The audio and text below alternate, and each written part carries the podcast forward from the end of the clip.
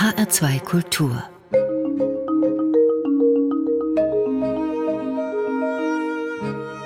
Doppelkopf.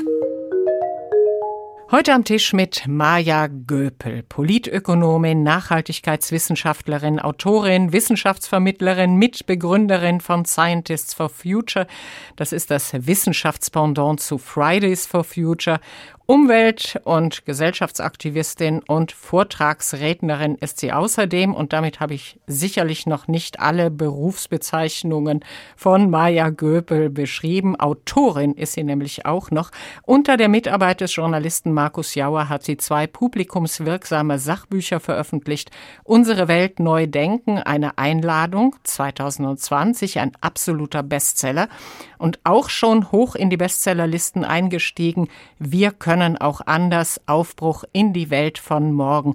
Beide bei Ulstein erschienen. Mein Name ist Rosemarie Tuchelt. Herzlich willkommen, Maja Göpel. Einen herzlichen Dank für die Einladung, Frau Tuchelt. Der Klimaforscher Hans-Joachim Schellenhuber hat gerade mit Kollegen eine Mahnung veröffentlicht, nach der wir bis 2100 mit einer Klimaerwärmung von 2,1 bis 3,9 Grad rechnen müssen. Das würde bedeuten, ganze Landesteile und Länder wären unbewohnbar, massenweise Migration wäre die Folge. Im schlimmsten Fall, wenn das so weitergeht, drohe das Ende der Menschheit. Wenn man Ihre Bücher liest, ja, dann entspannt man irgendwann. Da scheint man nämlich in einem anderen Universum zu sein. Sie fordern zwar auch drastische Maßnahmen, im Prinzip einen Systemumbau, aber sie sagen auch, wir können das. Woher kommt diese Zuversicht bei Ihnen? Naja, also im Grunde genommen bin ich ja Sozialwissenschaftlerin. Also ich nehme diese Erkenntnisse erschrocken zur Kenntnis äh, von meinen naturwissenschaftlichen KollegInnen. Und dann überlege ich natürlich, wie können wir das verhindern? Also das ist ja auch die ganze Idee eigentlich von der Nachhaltigkeitsforschung und Nachhaltigkeitspolitik, zu sagen, diese Krisen, wenn wir sie gut beschreiben und gut antizipieren, dann gibt es uns die Möglichkeit, auch auf sie frühzeitig so zu reagieren, dass sie vielleicht gar nicht erst eintreffen müssen. Und genau darauf fokussiert sich meine Arbeit. Und deshalb fand ich eine Studie von äh, Michael Mann und anderen Kolleginnen auch ganz wichtig in letzter Zeit, die gezeigt haben, wenn wir schnell handeln, dann erholt sich das auch relativ schneller, als wir vorher gedacht haben. Also dann können wir mehr CO2 binden, dann können wir die Temperaturen wieder runterholen. Und das ist, glaube ich, die wichtigste Botschaft was wir heute tun, hat gravierende Auswirkungen aufs Übermorgen. In Ihren Büchern beschreiben Sie aber auch, dass der leichte Weg nicht geht. Also wenn wir einfach mal anfangen mit den Dingen, die alle nicht reichen und bei denen wir es uns so, sozusagen ein bisschen bequem machen könnten. Allein technologische Lösungen halten Sie für nicht unbedingt richtungsweisend, oder? Nö, das haben wir jetzt aber auch 30, 40 Jahre probiert. Wir haben gesagt, wir entkoppeln einfach das Wirtschaftswachstum durch bessere Technologie vom Ressourcen- und Energieverbrauch und damit von CO2-Emissionen und Verschmutzung der Welt. Haben wir aber nicht. Und dann müssen wir doch jetzt sagen, gut, das reicht dann leider nicht aus. Und dann schauen wir hin, warum haben wir es bisher nicht geschafft. Und dann kommen wir zu so spannenden Phänomenen wie einem Rebound-Effekt, der nämlich sagt, dass wir nicht die Ressourcen im Boden lassen, äh, sondern sie dann einfach für was anderes benutzen. Das heißt, ein Endgerät wird effizienter und ein Auto wird ein bisschen sparsamer. Aber dann fangen wir an, mehr Autos zu bauen oder eben andere Produkte zu bauen. Das heißt, wir fragen uns weiterhin nicht, wie können wir den primären Ressourcen- und Energieverbrauch reduzieren. Das ist aber wichtig, wenn wir die planetaren Grenzen einhalten wollen. Und deshalb brauchen wir andere Technologien und vielleicht auch andere Nutzungsmuster. Das ist wichtig. Was meinen Sie mit anderen Nutzungsmustern? Also das Beispiel äh, der Kreislaufwirtschaft versucht das anzulegen. Also wir in Deutschland haben immer so das Gefühl, sobald wir den Abfall getrennt haben und es recycelt, ist das schon Kreislaufwirtschaft. Aber eigentlich wird die viel weiter gedacht, dass wir schon in dem Moment möglichst wenig aus dem Boden holen, möglichst so die Produkte gestalten, dass man sie redesignen kann oder upcyclen kann oder modular nennt man das zum Teil ausrichten kann, dass nur die Schwachstellen wie ein Prozessor in einem Endgerät vom Computer beispielsweise ausgetauscht werden kann. Aber nicht gleich immer das ganze Ding verschrottet werden muss. Und dann kann ich natürlich auf der Nutzenseite überlegen, eine hochqualitative Waschmaschine, Miele oder Spülmaschine, 30 Jahre, wie kann ich denn dafür sorgen, dass viele Menschen eine nutzen, anstatt dass wir alle so ein Ding rumstehen haben und zwar die meiste Zeit wirklich rumstehen oder bei Autos ist es ja noch gravierender, wie wenig wir die eigentlich nutzen dafür, wie viel Platz sie wegnehmen und wie viel Geld wir alle reinstecken müssen, um so eins zu besitzen. Und das ist diese ganze Zusammenschau von richtig guten, hochqualitativen, langlebigen Produkten Produkten und wie können wir die in der Nutzungsseite so organisieren, dass wir nicht alles vollstellen müssen. Bisher ist es ja so, dass ein individuelles Wohlverhalten in puncto Klima eher teuer ist. Dazu muss man nur einmal in einen Bioladen gehen. Das besprechen Sie in Ihren Büchern auch. Sie denken die soziale und die ökologische Frage gemeinsam. Wie funktioniert das? Also ich glaube, was ganz wichtig ist, immer zu unterscheiden, wo werden die großen Spielregeln formuliert. Und das habe ich auch versucht, gerade in dem zweiten Buch deutlich zu machen. Wenn ich eine politische Rahmenbedingung habe, in dem es billig ist, sehr naturverbrauchend mein Leben zu organisieren, dann ist der Anreiz, das nicht zu tun, natürlich sehr gering wenn es äh, für mich umständlich ist, mit einem Mobilitätssystem, was sehr auf den individuellen Autoverkehr ausge ausgelegt ist, von A nach B zu kommen, ohne ein Auto zu besitzen, dann kaufe ich eben eins. Und dann fange ich an, nur noch den Kilometerpreis zu berechnen, ohne mit reinzurechnen, wie viel ich denn eigentlich schon mal vorne fürs Auto bezahlt habe und wie viel wir als Steuerzahlerinnen die ganze Zeit noch bezahlen dafür, dass äh, Straßen wieder gebaut werden, dass Flächen versiegelt werden und so weiter. Also wir, wir sehen gar nicht die echten Kosten. Und das ist einer der, der wichtigen Punkte, die in der Ökonomie schon ganz lange diskutiert wird. Wenn wir sagen, wir wollen durch Preissignale das nachhaltige Handeln anreizen und das nicht nachhaltige verteuern, dann müssen wir natürlich auch dafür sorgen, dass die Preise die Wahrheit sagen. Und das tun sie im Weitem nicht. Wenn sie das aber anfangen zu tun, dann reden wir genau darüber, jetzt wird das Fleisch zu teuer, dann kann nicht jeder jeden Tag mehr Fleisch essen. Und dann kann ich natürlich zwei Fragen stellen. Warum kommen wir überhaupt auf die Idee, dass wir ein Recht darauf haben, jeden Tag Fleisch zu essen, wenn wir schon wissen, unter welchen Bedingungen dieses Fleisch produziert wird? Das ist ja nicht nur ökologisch, sondern vielleicht auch vom Tierwohl oder sogar auch von den Arbeitsverhältnissen, die wir uns da ähm, leisten, hm. wirklich eine fragwürdige Praxis geworden. Und der andere Punkt ist, wie können wir dann dafür sorgen, äh, dass wir den Zugang zu Dingen, von denen wir sagen, dass sie ein gutes Leben ausmachen, so organisieren, dass sich niemand abgehängt fühlt. Und da komme ich nicht immer nur mit dem Preissignal hin. Deshalb ist dann eben auch die Frage, wie können wir anders über Ressourcengerechtigkeit sprechen.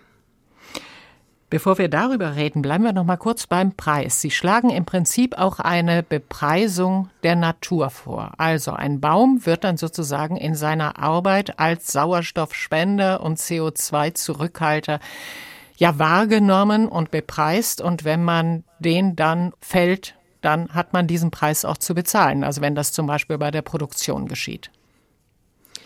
Ja, die, die, die Diskussion ist total spannend. Also ähm, viel geht es erstmal darum, den Wert und die Wertschöpfung sichtbar zu machen, die vor allem in der Natur stattfindet.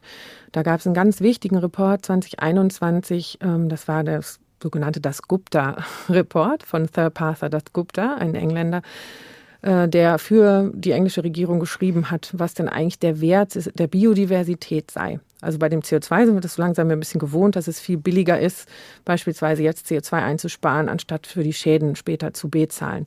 Und er hat versucht, nochmal sichtbar zu machen, was eigentlich alles unbemerkt in unserem Rücken passiert. Also wie das Wasser gesäubert wird, wie im Grunde genommen das CO2 im Boden gebunden wird, wie Biodiversität, die Pollination, also das Bestäuben von unseren Bäumen, aber auch natürlich Äckern möglich macht, damit die überhaupt für uns Nahrungsmittel liefern können. Und da mal aufzuzeigen, wie viel Wertschöpfung das eigentlich ist, was wir selbstverständlich in Anspruch nehmen und in der Art, wie wir aber mit diesen Ökosystemen umgehen, immer weiter degradieren, sprich immer fragiler machen, immer mehr ins Risiko bringen. Bienensterben ist ja nur einer der Punkte, die wir dann diskutieren. Und dann ist die Frage, was ist eine gute Lösung um dieses Kaputtmachen aufzuhalten. Und da ist die Ökonomenantwort natürlich, wir müssen diese Wertschöpfung bezahlen, damit es einen Anreiz gibt, die Bäume zum Beispiel stehen zu lassen. Dann gibt es allerdings noch eine andere Seite, die sagt, na ja, in einem Wald ist das Zusammenspiel zwischen unterschiedlichen Bäumen und ihrem Wurzelgeflecht und dem Unterwuchs unheimlich wichtig. Und wenn ich nur einen Baum angucke, dann fange ich an, vielleicht lauter Bäume zu pflanzen, die gar nicht zusammenpassen. Das heißt, wir müssen eigentlich ein bisschen mehr dieses Netzwerk verstehen. Und da komme ich mit dem Preissignal nicht mehr unbedingt hin. Und der dritte Punkt ist natürlich, wollen wir wirklich alles bepreisen oder haben bestimmte Dinge in unserem Leben einfach mal einen Wert an sich und sind schützenswert an sich? Und da kommen wir natürlich zu was wie Menschenrechte oder einem Respekt vor Leben. Und deshalb ist es so wichtig, finde ich, aus dem erstmal sichtbar machen und dann zu überlegen, welche Maßnahmen wollen wir ergreifen, ähm, um das nicht kaputt zu machen, was uns geschenkt wurde. Maja Göpel, Nachhaltigkeitswissenschaftlerin und Autorin, hier bei uns zu Gast im HR2 Doppelkopf. Sie haben es eben schon so ein bisschen angesprochen. Die ganze Sache ist natürlich auch ein soziales Problem. Es muss Ausgleich geben für Menschen, die sich von diesen neuen Produktionswegen dann womöglich ausgeschlossen fühlen. Es muss über den Preis gehen. Es muss vielleicht auch andere Möglichkeiten geben. Sie beschreiben aber auch, dass im Prinzip reiche Länder Arme finanzieren müssten. Also zum Beispiel für die Urwaldriesen, die dann nicht gefällt werden.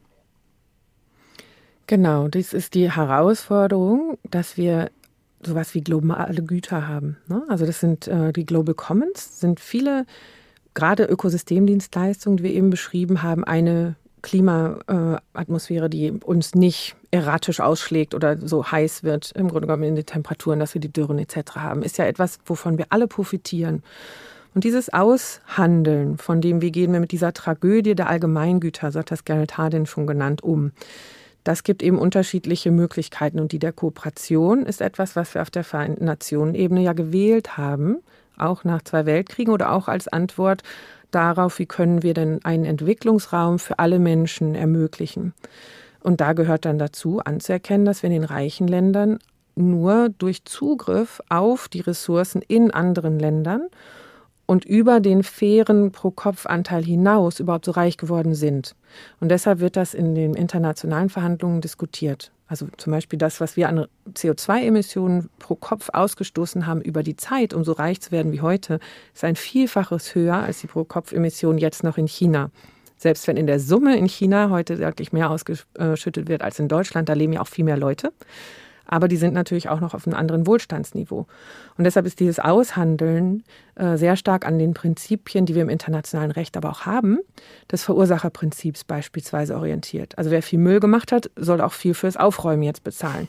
Und wenn das Aufräumen in anderen Ländern günstiger ist, weil wir sagen, wir unterstützen euch in einer erneuerbaren Energiestruktur, finanzieren die mit, damit ihr gar nicht erst den gleichen Weg, den wir gegangen sind, gehen müsst, mit viel CO2-Emissionen, wäre das genauso eine Partnerschaft. Hier ist das Geld, da kann die Technologie ähm, in die Breite getragen werden und damit das CO2 global eingespart werden. Das sind diese Suchbewegungen. Und da finde ich es wichtig, immer wieder zu gucken, wo fängt die Geschichte an, wo berechnen wir gerechte Verteilung zwischen eben dem Verursachen und dem dann Kosten übernehmen. Das heißt im Prinzip, Umwelt kann man nie denken, ohne auch die Gerechtigkeitsfrage zu stellen, oder? Nein. Mit einigen Ihrer Vorschläge, Frau Göpel, sind Sie sozusagen noch innerhalb des Wirtschaftssystems, das wir kennen, mit anderen eher nicht. Sie haben schon die Kreislaufwirtschaft angesprochen.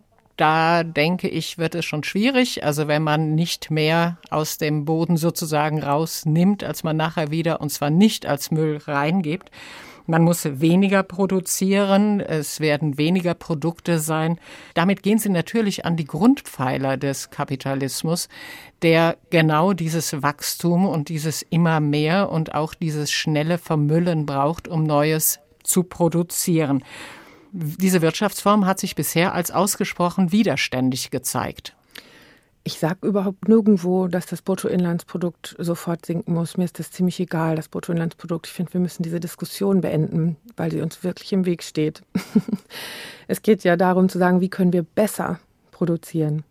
Also die Idee von einer guten Wirtschaft ist, wie schaffe ich die Bedürfnisse der Gesellschaft, und zwar möglichst aller Personen innerhalb derer, so zu befriedigen, dass das mit dem ökologischen Fußabdruck, der möglich ist, nicht nur heute, sondern in Zukunft und global gerecht verteilt, zusammenfindet. Und dann kann ich natürlich in den Geschäftsmodellen, wenn wir sagen, es wird teurer, sagen, wir arbeiten mehr mit Leasing-Geschäftsmodellen oder so. Ich muss ja nicht alles verkaufen. Dann habe ich auch nicht so einen starken Anreiz, das vielleicht qualitativ minderwertiger zu machen. Hauptsache, ich kann nach fünf Jahren die nächste Waschmaschine verkaufen. Sondern wenn ich für den Zeitraum, wo ein Produkt funktioniert, bezahlt werde, habe ich natürlich mehr Einkommen in meinem äh, Geschäftsmodell, wenn das Produkt langlebiger ist weil ich die Nutzungszeit in Rechnung stellen darf. Das heißt, das ist alles möglich ähm, innerhalb eines marktwirtschaftlichen Systems. Deshalb bin ich ganz stark auf der Seite derer, die sagen, lasst uns diese Wachstumsdebatte loslassen und lasst uns hinschauen, wie kriegen wir maximale Reduktion des ökologischen Fußabdrucks bei richtig hoher Lebensqualität für die Personen dieses Landes und der anderen und ökonomische Stabilität rein.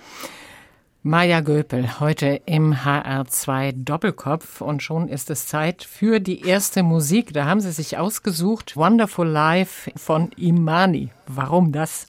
Also Imani äh, hat mich total begeistert. Das ist die Version aus der Voodoo Cello Tour, weil sie nur mit Cellinisten sieben, waren es glaube ich, aufgetreten ist und die durften auch alle nicht sitzen. Und damit war die Performance und das, was wir alles aus einem Instrument an Klangvariationen hören, für mich wirklich ein Erlebnis.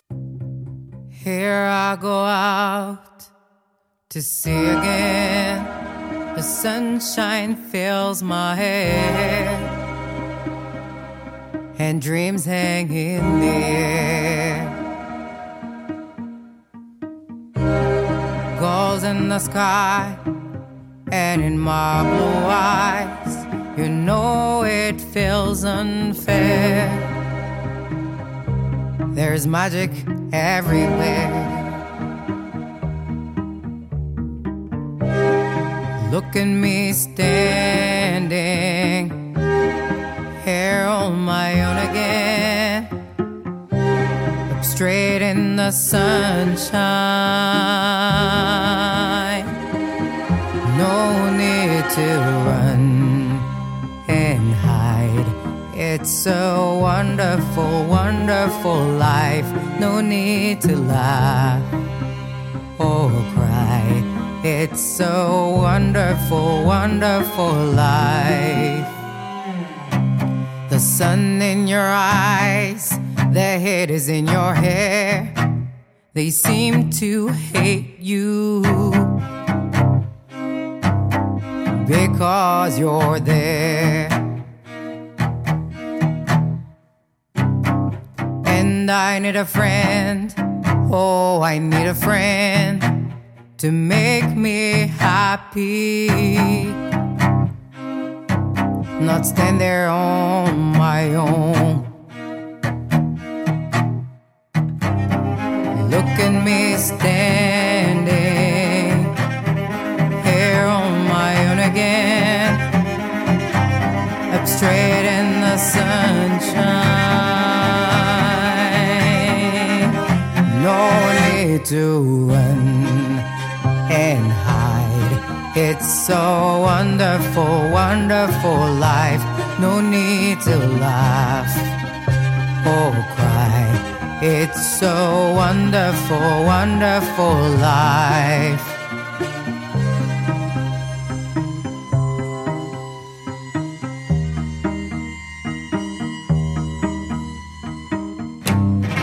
I need a friend. Oh, I need a friend to make me happy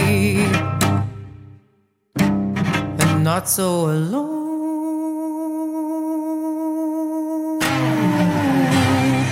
Look at me here, here on my own again, up straight in the sunshine, and no need to run.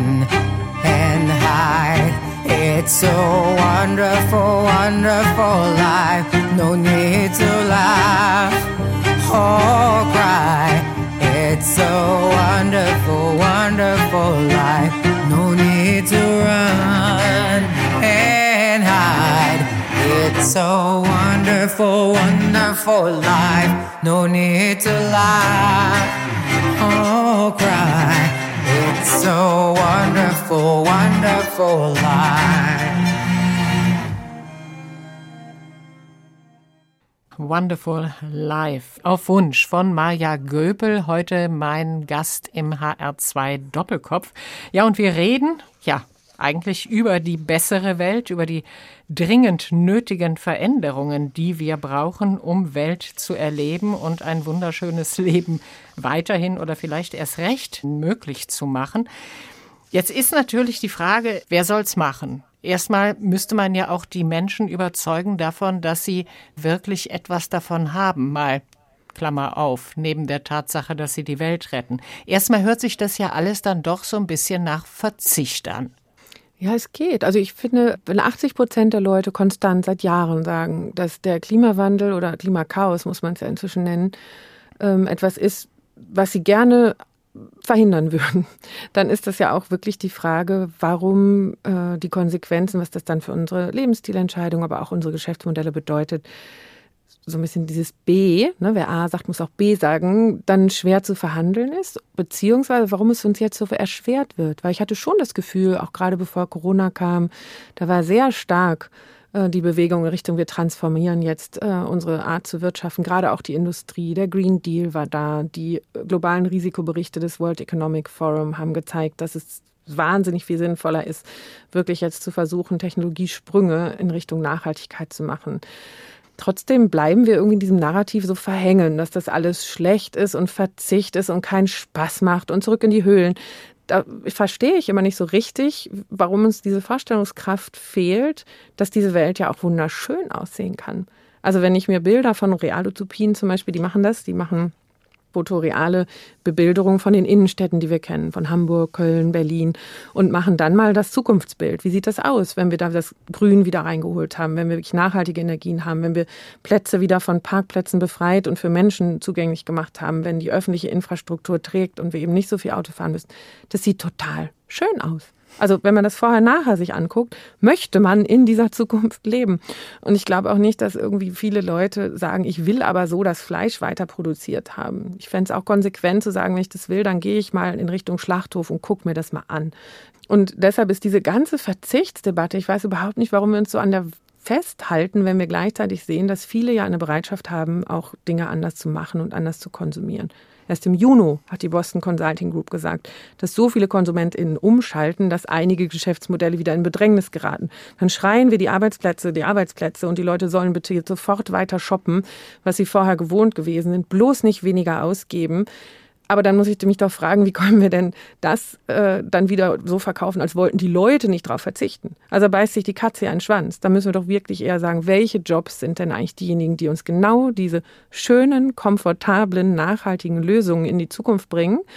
Wie trainieren wir uns dahingehend um? Wie können wir auch Freude daran haben? Also nicht immer so der Abwehrkampf. Wenn du heute noch was anderes machen musst als das, was du 30 Jahre gemacht hast, dann hast du verloren, dann bist du, so reden wir ja auch. Aber es ist doch eigentlich alles Teil des Aufbruchs.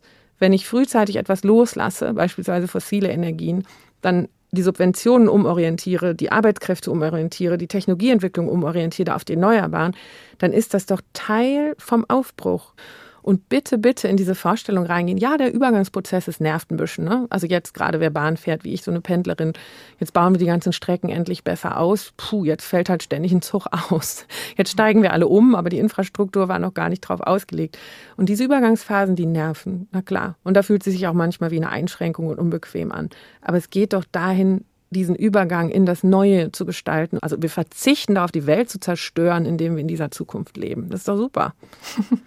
Frau Göpel, Sie sagen ja im Prinzip auch, wir müssten unser Menschenbild auch mal ändern. Also Homo sapiens, gut, da kann man eh seine Zweifel haben, aber wir werden ja auch viel gesehen als Homo economicus, also als das konsumierende Wesen, das im Prinzip immer mehr haben will. Und Sie sagen, wie kommen wir eigentlich darauf? So sind wir doch gar nicht. Ist interessant, oder? Also ja, die Psychologie sagt das ja übrigens auch, ne? dass wir uns selber gar nicht unbedingt so einschätzen und uns selber gar nicht so sehen, aber die anderen alle. Trauen wir das genau. total zu. Alle anderen sind so, genau. genau. Und je mehr wir dann darüber schreiben, dass alle das ja auch wollen und je mehr dann wieder alle an den Flughafen stehen und je mehr wir diese Schlangen sehen, umso mehr denken wir, ach, wieso sollen wir die Einzigen sein, die nicht fliegen? Wenn alle anderen eh fliegen, ist das Klima eh im Eimer, dann fliege ich doch jetzt auch. So, ne? Und dann reden wir uns selber in unsere Unfähigkeit, Dinge anders zu machen, rein gucken mit diesem sozialen Druck, dass wir da mitschwimmen wollen. Und das Wichtige ist doch wirklich auch zu sagen, wenn ich mich zurücklehne, finde ich diese Beschreibung von mir, ich kriege nie den Hals voll, ich denke nur an mich selber, Ich bin nur glücklich, wenn ich auf immer größeren Haufen Zeug sitze und runtergucken kann auf die anderen. Ist das eine Beschreibung meiner selbst, mit der ich mich wohlfühle? Wenn dem nicht so ist, warum darf das eine repräsentative Akteurin in ökonomischen Modellen sein, nachdem wir dann Anreize und Politikempfehlungen modellieren, weil wir sagen, so sind die Menschen typischerweise, deshalb müssten wir sie so durch die Gegend nudgen, damit sie irgendwie noch halbwegs miteinander klarkommen? Wir können doch ganz andere Anreize setzen. Wir können doch kooperatives Verhalten wieder belohnen, beispielsweise. Frau Göpel, der eine oder andere wird sich jetzt womöglich sagen, mein Gott, das sind ja alles wunderbare, schöne Utopien, vielleicht sagt der eine auch Träumereien. Sie haben ein wunderbares philosophisches Experiment in Ihrem Buch genannt, ein ganz bekanntes von John Rawls.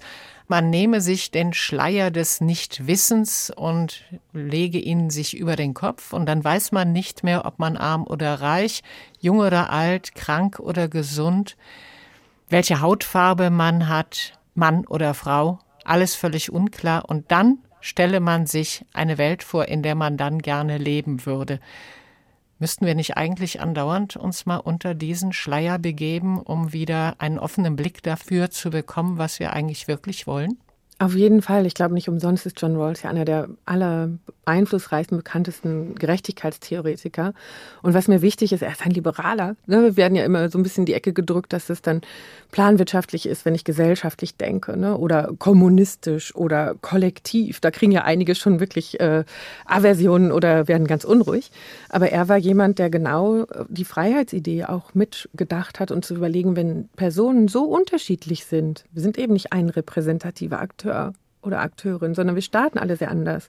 Wie schaffen wir es dann, Gesellschaften so zu organisieren, dass die Freiheit, sich da einzubringen, sich zu verwirklichen, beizutragen, aber auch zu empfangen, ungefähr ähnlich verteilt sind? Und deshalb ist mir das immer wieder so wichtig, dass wir Freiheit und individuelle Freiheit immer nur relativ verhandeln können. Relativ zu dem, wo die anderen stehen, relativ zu dem, was möglich ist und relativ zu dem, was überhaupt noch da ist. Und da bringt uns natürlich die Anerkennung von planetaren Grenzen in eine ganz neue Herausforderung, weil wir das Teilen neu lernen müssen und das Anerkennen, dass Grenzen ziehen dazugehören wird. Und wir können das freundschaftlich machen oder wir können das so machen, dass die Stärksten sich eben durchsetzen, weil sie sagen, pff, mit mir ist eh nicht zu verhandeln. Und das sehen wir ja bei America First, American Style of Life ist nicht zu verhandeln. Und das sind lauter so Bewegungen, wo ich glaube, dass die Unsicherheit in Angesichts der Erkenntnis, dass wir neu teilen werden müssen, ob wir uns das zutrauen, so groß wird, dass von denjenigen, die gerade haben, der Impuls von ich deklariere das als meine Freiheit, so viel weiter haben zu dürfen, vielleicht rational sogar verständlich ist, aber natürlich für die Gemeinschaft sehr beunruhigend. Weil ich dann entweder auch ins Kämpfen kommen muss und auch für mich meinen Zaun fester machen muss und vielleicht noch ein bisschen weiten muss, was hinter meinem Zaun ist, weil mir dieses Vertrauen da rein, dass wir für alle einen Platz haben werden zurückgedrängt wird. Und das ist nicht unbedingt, glaube ich, eine Formel, wie wir die Gemeingüter schützen und wie wir die Sorge darum, nicht immer mehr haben wollen zu müssen, reduzieren können. Frau Göpel, jetzt ist ja die Frage, wie es zu einem Wandel kommen kann. Sie beschreiben dabei Gesellschaften als Systeme, die wir noch viel besser verstehen können müssen, nämlich als Systeme, die ja auch so etwas wie Kipppunkte haben. Also da schaukeln sich Tendenzen hoch und irgendwann gibt es eben diesen Punkt, wo es dann ganz schnell geht mit einer Entwicklung in eine andere Richtung. Ja, genau. Also was, was das zweite Buch, was Sie gerade ansprachen, versucht, ist so die Muster von komplexen Systemen und wie die sich verändern, so ein bisschen sichtbar zu machen. Und ich habe da eben drei in den, in den Fokus genommen. Einmal das Vernetzte, was ich eben schon mal auch ansprach mit der individuellen Freiheit. Und das Zweite ist das, was Sie auch beschreiben mit dieser Dynamik, dass wir eine steigende Dynamik oder schnell ansteigende Dynamik irgendwann sehen, die dann auch auf so etwas wie Kipppunkte zuläuft. Das wollen wir beim Ökologischen natürlich verhindern. Deshalb sind die Warnungen von Herrn Schellnuber und anderen, die Sie am Anfang beschrieben, dass wir kurze Zeitkorridore noch haben, wo wir viel verändern sollten, um diese Zunahme der Trends, dieses bei den Corona-Kurven haben wir das ja gelernt, ne? dieses exponentielle mhm. Wachstum. Selbst wenn wir aufhören, wird es dann noch dauern, bis der Bremsweg anfängt. Deshalb ist frühzeitiges Handeln wichtig. Und das kann dann in unterschiedliche Richtungen kippen. Also das kann bei der Ökologie, glaube ich, sind wir uns einig, sollten wir möglichst viele dieser Kipppunkte verhindern. Und im Sozialen sprechen wir davon, dass das auch Normkaskaden oder Trendumkehrs oder ähm, auf einmal haben wir sowas wie Fleischscham. Ne? Das ist ja etwas, was auf der individuellen Ebene wirkt und sagt, boah, ja, vielleicht lasse ich das einfach mal, weil ich weiß, wie es hergestellt wird. Und dann kommt aus mir heraus ein Impuls, was anders zu machen. Und wir haben immer Kodizes in unserer Gesellschaft und soziale Normen und bestimmte ethische Übereinkünfte. Und wenn die sich ändern, das hat auch Kwame Apaya schon mal geschrieben, ein toller Philosoph, der gezeigt hat, dass dann auch bestimmte Sachen wie zum Beispiel Sklavenhaltung oder Fußbinden hatte er da auch in China, bestimmte mhm. Praktiken, die wir vorher normal genannt haben, auf einmal in ihrer Unnormalität sichtbar werden und danach auch nicht zurückkommen können, weil wir auf dieser tieferen, moralischeren Ebene wenn wir uns einmal verabschiedet haben, dann ist es schwer, das wieder zu legitimieren. Und deshalb ist es so wichtig zu überlegen, wo kommen denn eigentlich Trendumkehrten in Richtung Nachhaltigkeit her? Und dann zu schauen, wer setzt die eigentlich und könnte da Rollenmodelle äh, anbieten. Und deshalb bin ich so froh, wer sich da gerade halt auf den Weg macht. Ne? So viele auch aus der Kunstkulturszene, SchauspielerInnen, dass viele Sender, die jetzt noch nicht typischerweise vielleicht Dokumentationen darüber gehabt haben, das auch versuchen, in einer anderen Form aufzubereiten, spielerischer. Ähm, jetzt habe ich gerade mit Anke Engelke und Bjane Mädel ein bisschen mitwirken dürfen in einer Fernsehserie beim SWR, die durch die Gegend reisen und, und Sebastian Vettel war auch dabei und sagen, wo sind denn eigentlich schon die Orte des Gelingens? Also wo machen sich Leute auf den Weg? Und auch ganz toll gezeigt haben, dass es überhaupt nicht immer diese typischen Ökos, die man sich vorstellt, sind, sondern dass es auch äh, CDU-Bürgermeistern, die sagen, ja, also Wind vom Deich ist besser als der vom, äh, als Öl vom Scheich und so einfach ganz ökonomisch daran gehen oder jetzt neue Investorenmodelle, viele aus der Startup-Szene, wirklich junge, super erfolgreiche, schlaue Leute sagen, und jetzt sind die nächste Runde Startups, die, die ähm, uns die Welt retten. Und da möchte ich gerne Lust drauf machen, weil die alle zeigen, dass viele andere Dinge möglich möglich sind und häufig an den Punkt kommen, wo sie sagen, würde jetzt zum Beispiel mal die Start-up-Förderung endlich Kriterien für Nachhaltigkeit einbauen, dann könnten ja auch noch viel mehr das in die Geschäftsmodelle einbauen. Würde jetzt endlich mal das öffentliche Beschaffungswesen nur noch nachhaltige Produkte kaufen, anstatt den billigsten Preis, dann, und im Kulturbereich ist es erfolgt, hat Claudia Roth gerade gesagt, nö, das Catering am Set wird jetzt nach Nachhaltigkeitskriterien eingekauft. Das ist öffentliches Steuergeld, warum sollen wir da nicht Nachhaltigkeitskriterien reinsetzen und damit auch Märkte schaffen? Ne, die Anbieterinnen, die nachhaltiges Catering anbieten, werden dann ja auch mehr nachgefragt. Und so passiert ganz viel auf vielen Ebenen, wo die Leute in den Suchprozess einsteigen. Ich kann Dinge anders tun. Und wenn sich bestimmte Strukturen änderten, und das ist das, was ich mit, mit Systemen auch meine, die sind immer auch vorstrukturiert, unsere Freiheiten, dann würde es ja noch leichter, dann könnten mehr mitmachen und dann wird es normaler, sprich unsere Gewohnheit. Und da sind Sie auch sehr optimistisch. Ich muss ganz ehrlich sagen, also dass wir es nicht mal schaffen, ein Tempo 100 auf der Autobahn durchzukriegen, stimmt mich dann immer nicht so ganz optimistisch. Ja, es gibt Dinge, da fragt man sich wirklich, was Demokratie noch ist, wenn 80 Prozent sagen oder 70, sie würden das gerne und eine Partei sagt, nö, wir tun es nicht. Ja, also ich dachte immer, wir hätten Mehrheitsentscheide als Grundlage einer Demokratie. Über die Demokratie und die Umwelt und die Veränderungen, die notwendig sind, werden wir gleich noch reden. Jetzt liegt erstmal die nächste Musik auf und das ist Für die Sterne von Dota Kehr.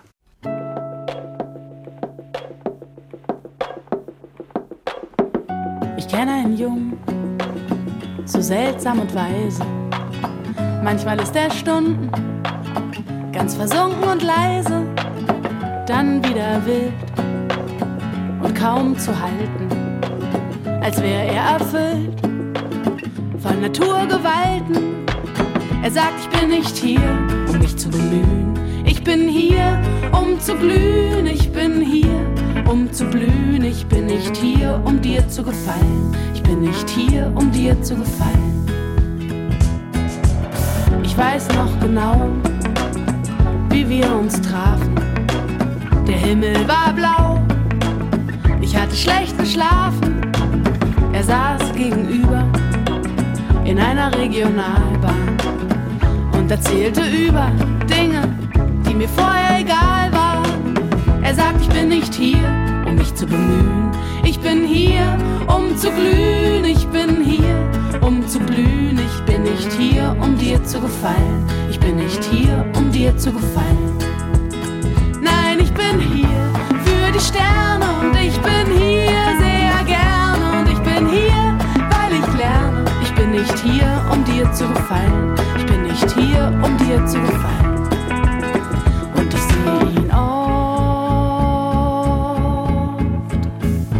Verschiedenen Orten. Und ich lausche oft noch seinen Worten. Er sagt, ich bin nicht hier, um mich zu bemühen. Ich bin hier, um zu glühen. Ich bin hier, um zu blühen. Ich bin nicht hier, um dir zu gefallen. Ich bin nicht hier Bilanz. Ich bin hier für den Glanz und ich bin hier für den Tanz. Ich bin nicht hier, um dir zu gefallen. Ich bin nicht hier, um dir zu gefallen. Nein, ich bin hier für die Sterne und ich bin hier sehr gerne und ich bin hier, weil ich lerne. Ich bin nicht hier, um dir zu gefallen. Ich bin nicht hier, um dir zu gefallen.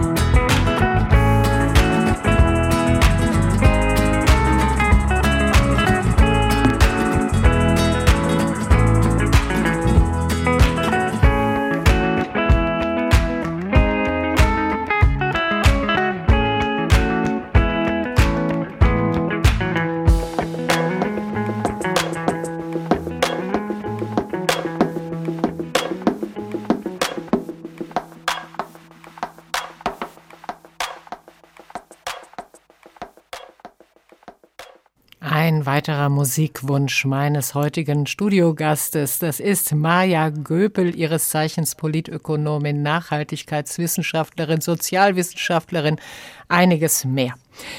Frau Göpel, Sie haben sich ausgesucht für die Sterne von Dota Kehr. Was verbindet Sie mit diesem Lied? Also erstens spricht es mir total aus der Seele, so dieses äh, jeden Tag wieder zu überlegen, warum bin ich eigentlich hier und worum geht es eigentlich? Und dann habe ich mit Dota jetzt ein paar Mal äh, spielen dürfen. Also wir haben Lesungen aus meinem Buch mit ihrem Gesang verbunden, weil sie so schön auf den Punkt bringt und natürlich in musikalischer und Sängerinnenform nochmal pointierter auf den Punkt bringen darf, was ich dann versuche aus wissenschaftlicher Perspektive auch zu beschreiben. In dem Fall ein Kapitel darüber, wie unser Bildungs- und auch Schulsystem vielleicht ein bisschen mehr für die Sterne in uns wecken könnte. Jetzt mache ich eine Überleitung, die ist eigentlich sträflich, denn dieses, was Dota Kehr gesungen hat, ich bin nicht hier, um dir zu gefallen, das ist genau das, was Politiker in der Regel nicht machen. Die wollen gefallen, die wollen noch alle vier Jahre möglichst wiedergewählt werden. Wir haben ja nun wirklich Druck. Es ist eng. Schafft die Demokratie das in der Zeit? Ja, die, die Frage ist ja auch immer, was ist die Demokratie? Ne? Also es ist ja eine Idee, dass diejenigen, die betroffen sind von den Entscheidungen, an ihnen teilhaben sollen. Also so würde ich vielleicht die Idee von Demokratie als Volksherrschaft, wie es ursprünglich mal gedacht mhm. wurde, äh, beschreiben. Und dann kann ich ja unterschiedliche Prozesse mir ausdenken, wie ich das gewährleisten kann. Und ich glaube nicht, dass die momentane Form der Entscheidungsfindung die beste aller Demokratien abbildet in Deutschland. Und deshalb ist so dieses, wir sollten die Demokratie nochmal verbessern, äh, sicherlich ein Teil dessen, wie wir sie auch wirkungsvoller im Sinne von langfristig unsere Ziele erreichen zu können, äh, gestalten könnten. Und ich glaube, das geht in, in zwei Richtungen insbesondere. Das eine ist mehr Teilhabe der Betroffenen zu äh, generieren und das andere ist die Langfristigkeit mehr zu involvieren. Und ich fange vielleicht mal mit der Langfristigkeit an, weil wir, Sie sprachen das an, mit dem wir wollen gerne wiedergewählt werden, wenn wir in diesen Ämtern sind. Und dann ist die Wahlumfrage von morgen im Zweifel wichtiger für meine Entscheidung und für das, wo ich mich einsetze oder die Position, die ich vertrete, als eine Orientierung an den langfristigen gesellschaftlichen Zielen. Die haben wir ja nämlich. Also wir haben ja eine Nachhaltigkeitsstrategie mit ganz klaren Indikatoren. Wir haben sogar auch eine ähm, Gut Leben in Deutschland Strategie. Und das finde ich ganz wichtig, weil die eine wurde eher so von Expertinnen organisiert, die gesagt haben, wenn wir das wollen, auch in den internationalen Abkommen mit den Vereinten Nationen eingebettet, diese Nachhaltigkeitsziele zu erreichen. Was sind politische Maßnahmen in allen äh, Ministerien, die wir an die Rampe schieben können, um zu versuchen, diese Ziele zu erreichen? Und das andere ist, dass Menschen in ganz Deutschland befragt wurden. Das hatte Frau Merkel nach diesem Enquete-Bericht 2013 zu Wachstum, Wohlstand, Lebensqualität ins Leben gerufen, zu sagen, wir befragen mal die Menschen, unter welchen Bedingungen sie eigentlich sich in Deutschland einem guten Leben möglichst nahe fühlen. Und da sind sehr äh, positiv aus meiner Sicht zu bewerten, ganz ähnliche Aussagen rausgekommen, die wir in der Nachhaltigkeitsstrategie auch haben.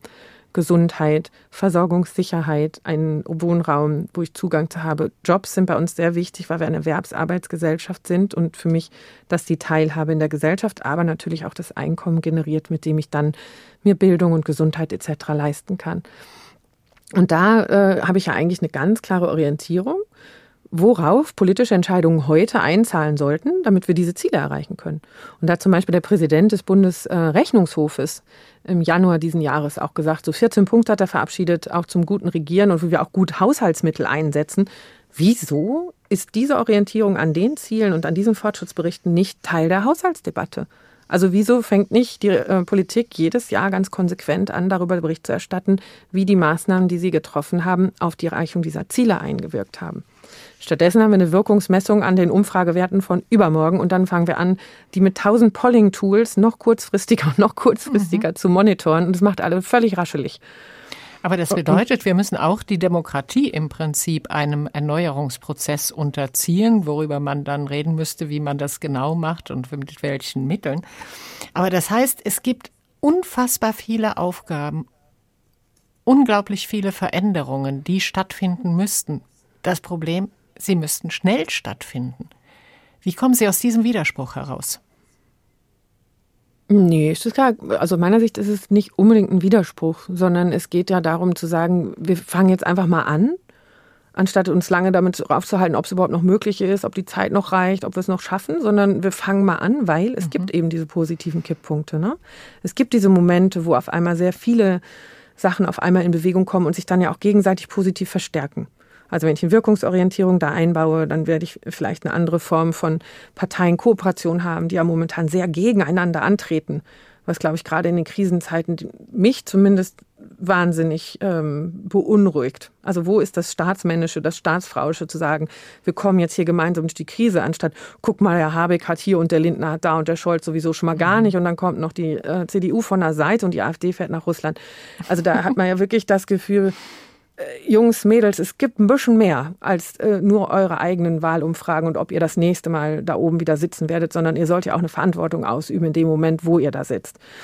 Und diese, diese Kultur einzufordern und vorzuleben, das können ja Führungspersönlichkeiten in allen Bereichen dieser Welt. Und wir dürfen uns selber, das ist mir in dem Buch auch ganz wichtig, als Wirks wahrnehmen und auch als Heldinnen des Alltags wahrnehmen. Weil alles, was ich tue, hat eine Wirkung auf andere wenn ich mich nicht verändere oder wenn ich mich verändere, beides beobachten die Menschen um mich herum.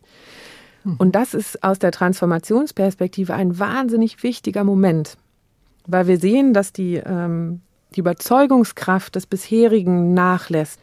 Und wir haben bisher ja nur eine Beweislast auf den Alternativen gehabt. Die sollten zeigen, wie nicht das Bruttoinlandsprodukt einbräucht, wie nicht die Arbeitsplätze verloren gehen, wie nicht Deutschland als Industriestandort äh, den Bach runtergeht. Und jetzt kommen wir an den Punkt, wo das Beibehalten des Status quo in die Rechtfertigung gelangt. Und ich glaube, wir dürfen uns zutrauen, uns mit anderen darüber zu verständigen. Möglichst wenig Schuld zu weisen, möglichst wenig ärgerlich. Ganz häufig ist es so wichtig, die menschliche Ebene zu erreichen, inklusive dem, was macht mir heute Angst. Und wo habe ich den Eindruck? Was macht Ihnen heute Angst? Dass wir uns das nicht gönnen, sondern dass wir uns von populistischen und von algorithmisch agitierenden sozialen Medien, die ja nur noch asoziale Medien eigentlich, finde ich, verdienen als Bezeichnung, so gegeneinander aufwiegeln lassen, dass wir nicht mehr gemeinsam an der Regelveränderung arbeiten, sondern uns gemeinsam oder gegenseitig nur noch dafür versuchen, an den Pranger zu stellen, was du schon machst, was du noch nicht machst, was du anders machst als. Also wir sehen ja diese Suche der Unsicherheit mit Kategorisierungen zu ähm, bekämpfen. Also es gibt da nur Schwarz-Weiß, im Gegner oder Befürworter.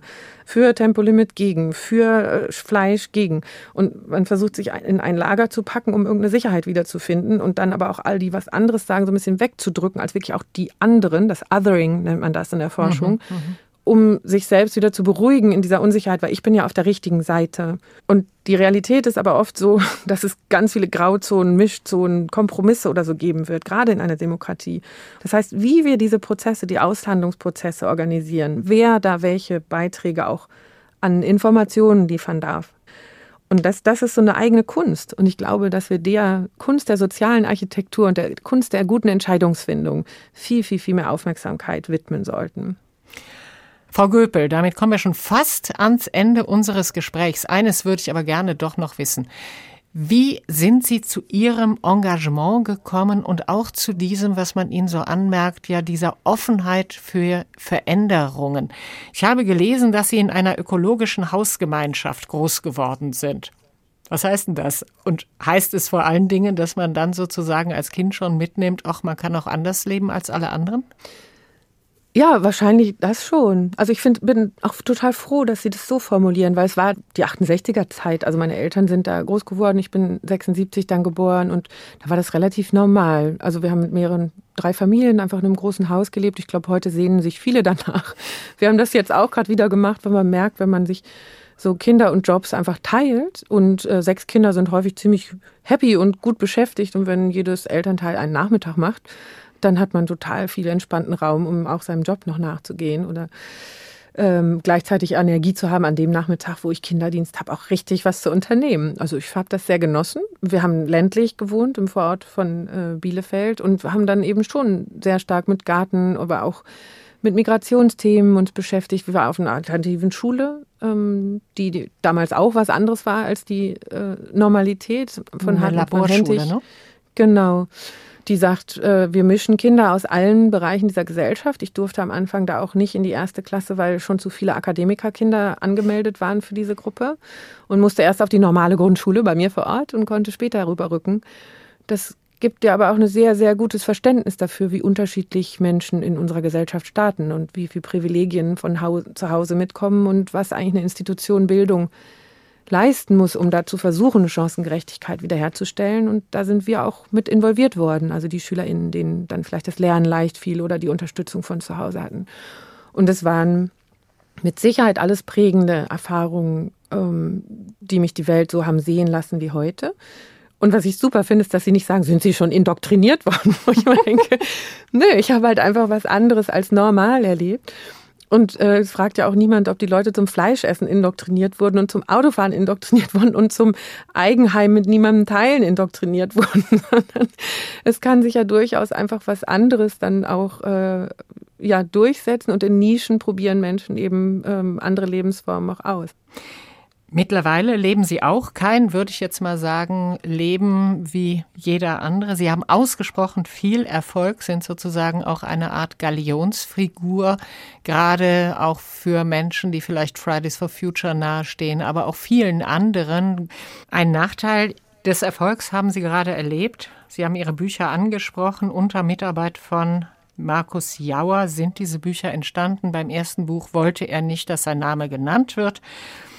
Und das wurde ihnen dann vorgeworfen, als wäre das eine Art äh, nicht benanntes Ghostwriting. Wie schwierig ist es denn, in der Öffentlichkeit zu stehen und auch mit solchen Angriffen umzugehen? Ja, das war, glaube ich, die, der schlimmste öffentliche Angriff, den ich bisher hatte. Und was mich dabei am meisten, also vielleicht auch verstört hat, war diese Skandalisierung von etwas, was eigentlich relativ weit verbreitet ist. Also ich bin in den Sachbuchverlag ja auch reingekommen oder zu der Agentur und habe gesagt, ich schaffe das nicht alleine, äh, aus zeitlichen Gründen, aber auch, weil ich noch nie ein Sachbuch gemacht habe. Und kann mir jemand helfen? Und dann gesagt, ja, kein Problem. Und dann ist das eben ein ganz gängiges Modell. Und ich kenne auch viele andere, die so arbeiten. Und ja, und Sie wollten ja auch, dass der Name des genau. Journalisten mit dabei ist, aber er wollte das eben aus diversen Gründen offensichtlich nicht. Ich konnte das aber auch verstehen. Also er hat gesagt, äh, die typische Arbeitsteilung von außen betrachtet ist dann, der eine kann schön schreiben, die andere kann denken. Aber ich bin ja ein sehr erfolgreicher Journalist, vorher schon gewesen, mit auch Themen. Und deshalb möchte ich nicht, äh, dass ich in dieses Lager gepackt werde. Und dieses Lagerpacken ist ja auch genau das, was mir dann äh, widerfahren ist. Also dann skandalisiert man einen Einzelfall. Mir wurde das vorher angedroht, das zu skandalisieren. Also es war tatsächlich auch eine Kampagne. Und äh, dann diskutiert die ganze Republik über dich, weil es ja in der Darstellungsform wirklich so despektierlich auch meiner Person gegenüber war, dass man gar nicht vernünftig darüber sprechen kann. Und da wünsche ich mir einfach, dass wir weniger in die Skandalisierung rutschen. Ich bin total bereit, darüber zu sprechen, in welchen Publikationsmodellen kriegen wir gute Produkte hin. Und da stehe ich dazu. Ohne diese Zusammenarbeit hätte das Buch niemals so breite Rezeption finden können. Der Heldenepos der Zukunft ist Team und dass wir uns alle auf unsere Stärken besinnen dürfen und mit denen zusammenwirken, die uns ergänzen. Maja Göpel, heute zu Gast im HR2 Doppelkopf. Mein Name ist Rosemarie Tuchelt und wir hören jetzt ja eine Hymne an das Leben. Auf Wunsch von Maya Göpel. Hier ist Mercedes Sosa und Gracias a la vida. Gracias a la vida. Me ha dado tanto. Me dio dos luceros.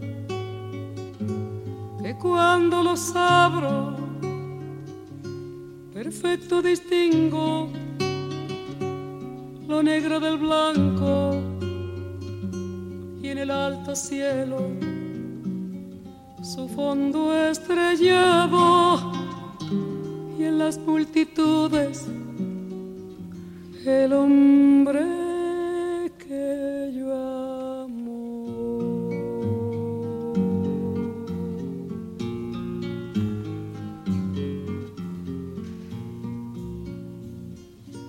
Gracias a la vida que me ha dado tanto, me ha dado el sonido y el abecedario. Con las palabras que pienso y declaro, madre, amigo, hermano, y luz alumbrando la ruta del alma del que estoy amando.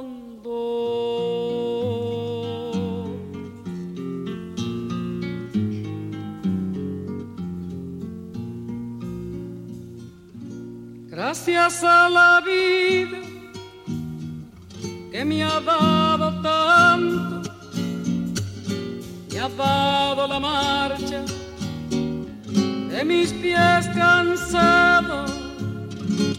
con ellos anduve ciudades y charcos, playas y desiertos, montañas y llanos. Y la casa tuya, tu calle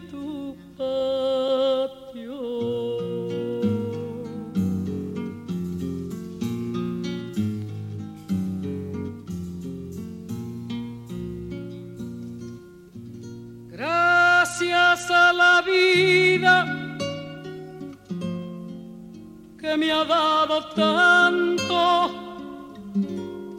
me dio el corazón que agita su marco cuando miro el fruto del cerebro humano, cuando miro el bueno tan lejos del malo, cuando miro el fondo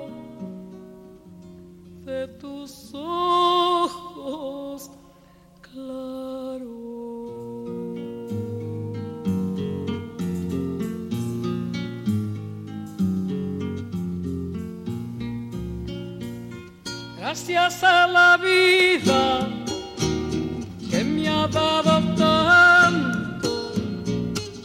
dado la risa y me ha dado el llanto. Así yo distingo dicha de quebranto, los dos materiales que forman mi canto el canto de ustedes que es el mismo canto. Canto de todos, es mi